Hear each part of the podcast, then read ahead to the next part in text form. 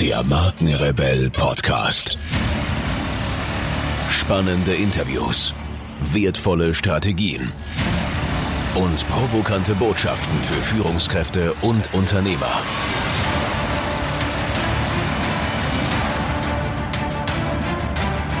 Stell dich den Herausforderungen der Digitalisierung und setze als Marke ein Zeichen.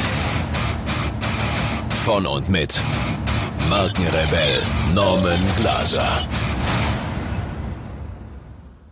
Gegessen wird nicht unbedingt, was auf den Tisch kommt.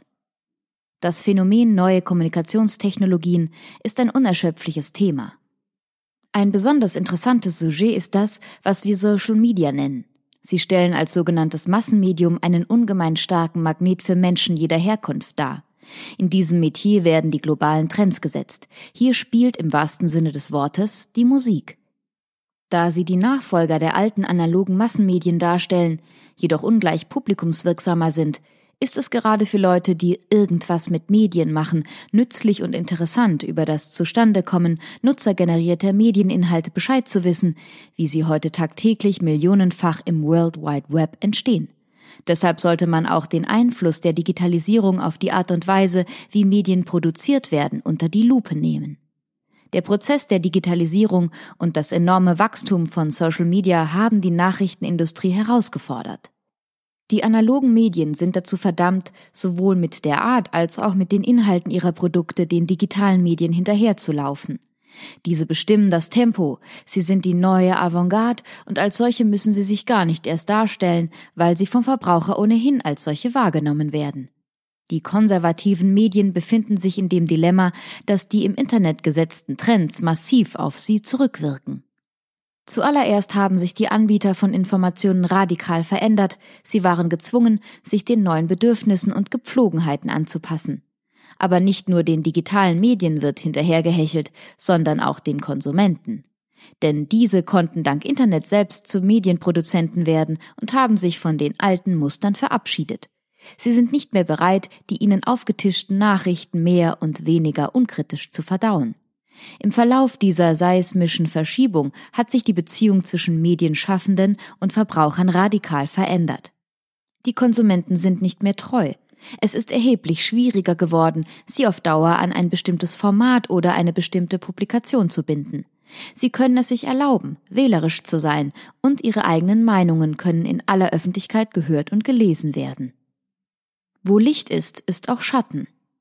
Allerdings sind auch viele negative Konsequenzen der Digitalisierung identifiziert. Es gibt definitiv große Probleme mit der Transparenz, der Zuordbarkeit und der Professionalität der digitalen Inhalte. Die Produktion von Inhalten wurde vervielfacht und extrem beschleunigt, die Berichterstattung hechelt den Ereignissen hinterher und ist zu sinnhaften und fundierten Stellungnahmen kaum noch in der Lage. Vielerorts regiert schlichte Hilflosigkeit.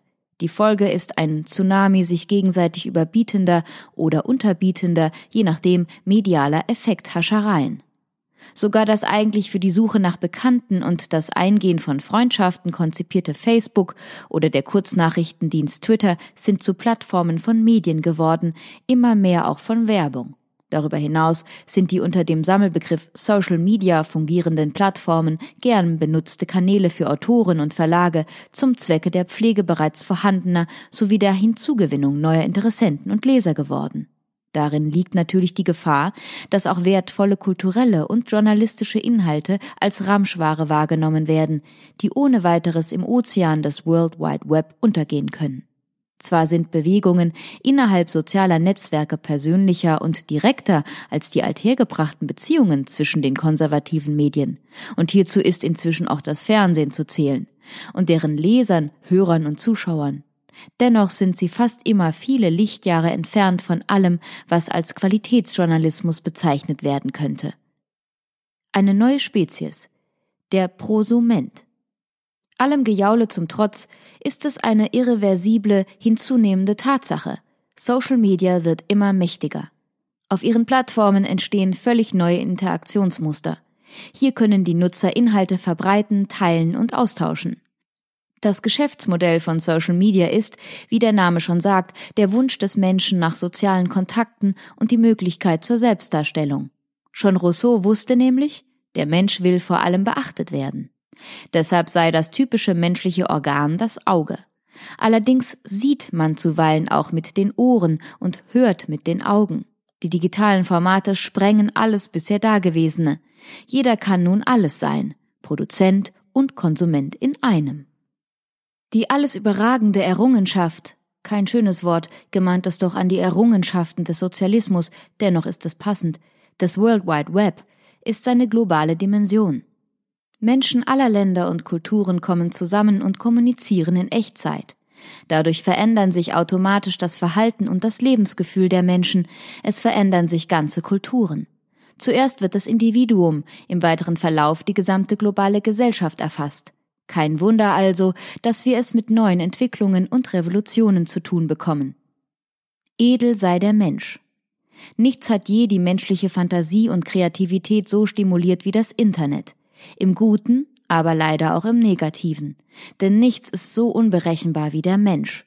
Das Internet stellt Goethes Prämisse, edel sei der Mensch, hilfreich und gut auf eine harte Probe.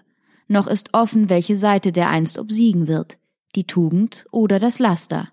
Denn selbstverständlich werden Social Media auch von Kriminellen und anderen aus guten Gründen abzulehnenden Organisationen und Individuen missbraucht. Und die sind nicht selten ganz besonders kreativ und fantasievoll. Zur Analyse des Phänomens Social Media gehört zwingend auch die Einbeziehung individualpsychologischer Kategorien, die sich unter den Bedingungen des von der Digitalisierung ausgelösten tiefgreifenden Kulturwandels drastisch verändern. Wie aus dem Beispiel Facebook unschwer zu ersehen, sind die Menschen heute gar nicht mehr so sehr auf Anonymität erpicht. Vielmehr verlagern die Menschen immer mehr Aktivitäten, beruflich wie privat, ins Internet. Zum einen, weil es schlicht und ergreifend Spaß macht. Zum anderen, weil es eine schlichte Notwendigkeit ist, will man nicht beruflich untergehen. Wie gesagt, man will ja beachtet werden. Man muss es sogar. Das Internet bedient die angeborene, niemals versiegende Neugier der Menschen.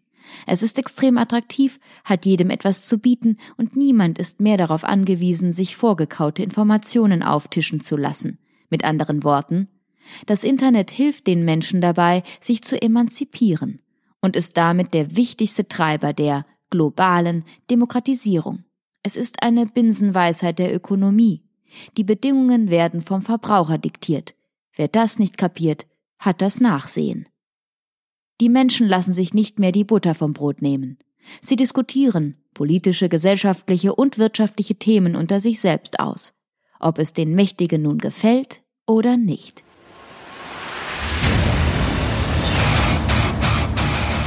Hier noch eine wichtige Info für alle die unter euch, die sich mit dem normalen E-Mail-Newsletter nicht zufrieden geben können, die noch ein paar Deep Dives vertragen können und zusätzlich eine wertvolle Content-Lieferung auf Ihr Smartphone für clever halten.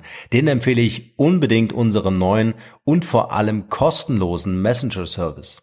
Ganz egal, ob ihr WhatsApp, Facebook Messenger, Insta oder Telegram verwendet, wir liefern euch alle neuen Podcast-Folgen, natürlich unseren monatlichen Ratgeber als E-Book sowie weitere spannende Informationen frei Haus in eure Lieblings-App. Und das alles kostenlos und ohne Werbespam. Das verspreche ich euch.